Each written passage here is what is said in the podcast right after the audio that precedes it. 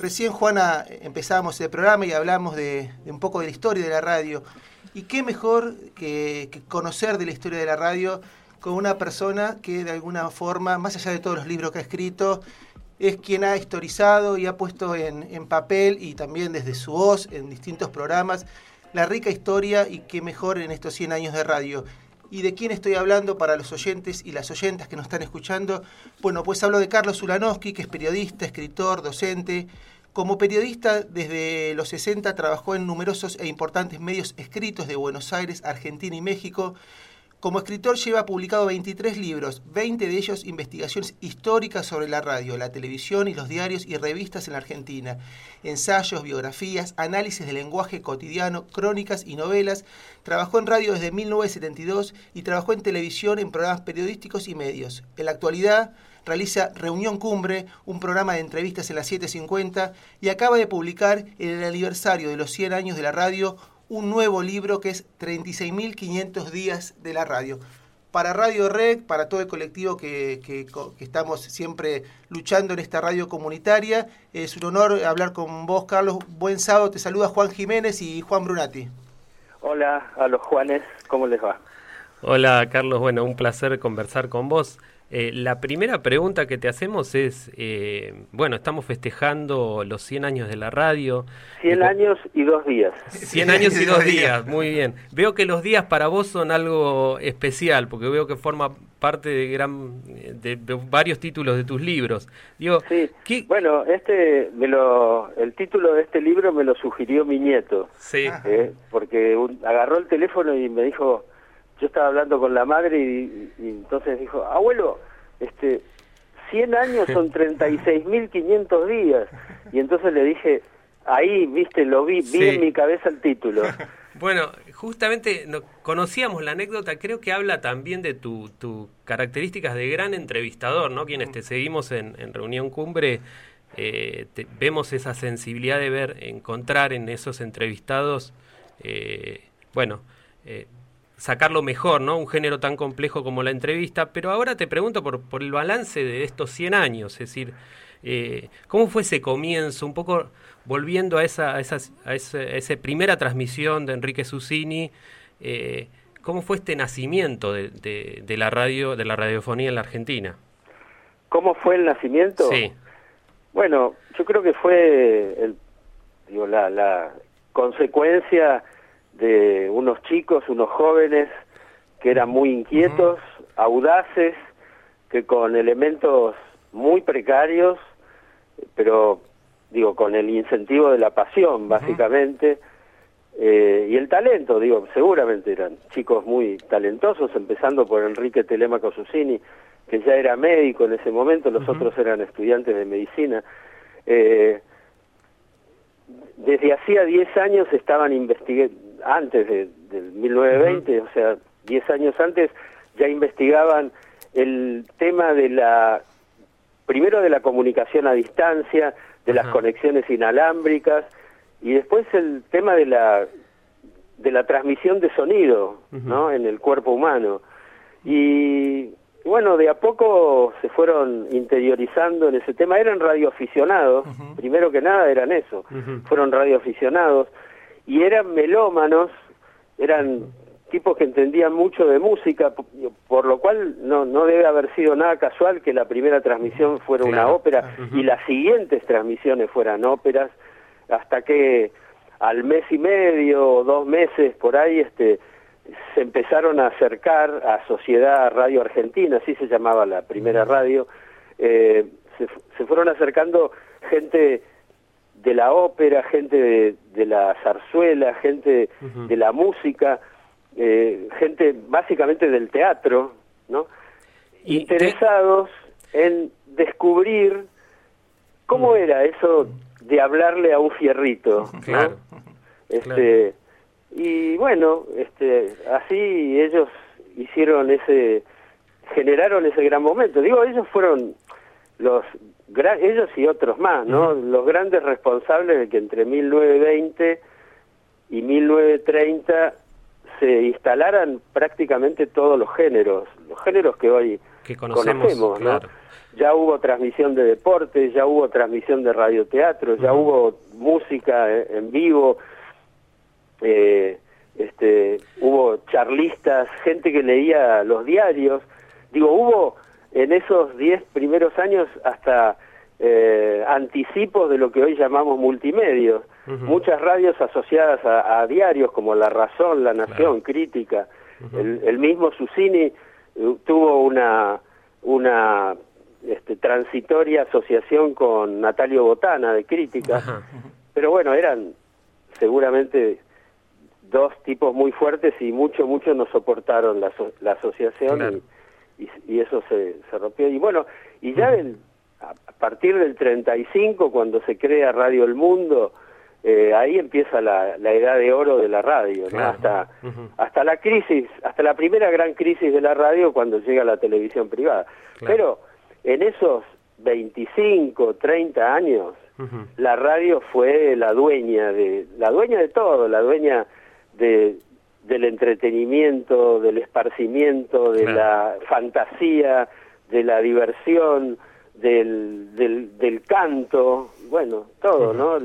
era el centro del entretenimiento en cada casa, ¿no? Carlos, y en eso, en ese, es, en ese momento dorado, posteriormente, digo, uno cuando los que amamos la radio, la escuchamos desde muy chicos, eh, siempre tenemos algunos programas, algunos momentos que, que de alguna manera no, nos marcaron. ¿Cuáles son esos momentos que a vos como también oyente también de la radio, más allá de ser un protagonista, te marcaron para, para, para iniciar esta, esta riquísima carrera que, que estás llevando adelante hasta ahora? Eh, yo tuve la suerte de eso, de crecer en una casa de clase media, en donde no había muchos libros, digo, los libros fueron una decisión de mi adultez, ¿no? En todo caso. Eh, pero sí había diarios y revistas y estaba la radio. La televisión llegó como siete, ocho años después del 51 a casa. Eh, íbamos durante años, ¿eh? Durante años íbamos a ver, cuando había algo así que no se podía dejar de ver, íbamos a la casa de los abuelos a ver televisión, que eran los que en la familia eran, fueron los primeros que tuvieron televisor. eh, pero digo, escuché radio desde los cinco años y, y, eso, digamos, eso constituyó una especie de, fuente, ¿no? Para mí que este, de, no haber sido por esa fuente, difícilmente hubiera a lo mejor podido escribir eh, días de radio, ¿no? Eh, desde, desde ese entonces tengo en la cabeza, pero montones, pero montones de programas, este, y ya más grande, digamos, y ya cuando este, empecé a trabajar periodísticamente el tema, porque también en, los medios, en, muchos medios en que estuve, eh, abordé la sección de crítica de radio, crítica de televisión. Eh, el, programa que, que, más me fascinó es, fue el de Hugo Guerrero Martínez, ¿no? Hugo Guerrero fue un tipo que inventó muchísimas cosas, ¿no? Este, desde desde intervenir los avisos, ¿no? Este, hasta eh, flexibilizar lo, lo, que venía siendo una especie de, prohibición de años, la, la, imposibilidad de que los oyentes llegaran a, a tener una voz en los programas. Él fue un introductor de eso con, con los famosos telefonemas, ¿no? Eh, y, hasta y hasta experimentó con los silencios, ¿no? Fundamentalmente, pero fue un rebelde, ¿no? Martínez, este, digo, con, con cosas y, fue un rebelde y además un tipo castigado porque, por ejemplo, yo recuerdo cuando estaba en, yo trabajaba en el, diario La Opinión en el 71 y 72, lo persiguieron muchísimo. Le levantaron el programa por lo menos tres o cuatro veces. Me acuerdo que una vez denunció en el en el tono que, que tenía él, que también era un tono jocoso, sarcástico, ¿no? eh, denunció que la película La Valija, una película argentina que había dirigido Enrique Carreras, con Luis Andrini, tenía dos finales, habían hecho dos finales, uno para los cines del centro y otro para los cines del barrio. Bueno, la, vi hace poco la película, este, y, no me acuerdo, la verdad que nunca supe cuál final. Claro, cuál final viste. sí, pero, pero bueno, este, y, y entonces le hicieron un juicio terrible, tuvo que pagar él dinero, le hicieron, le, pusieron una especie de multa, ¿no? eh, y, también una vez este que algún funcionario de gobierno disparatado eh, eh, decidió que no se podían repetir los temas musicales en el mismo día, salvo que fueran de Gardel. eh, entonces él como respuesta a eso un, un día este, llegó y puso como, no sé, cantidad de veces, tenía un programa de cinco horas, imagínate, eh, puso no sé qué cantidad de veces argentino hasta la muerte de Roberto Rimoldi Fraga, ¿no? Y lo repitió y lo repitió y lo repitió. Bueno, era un tipo, la verdad que, que formidable, ¿no? Digo, un creador, un creador.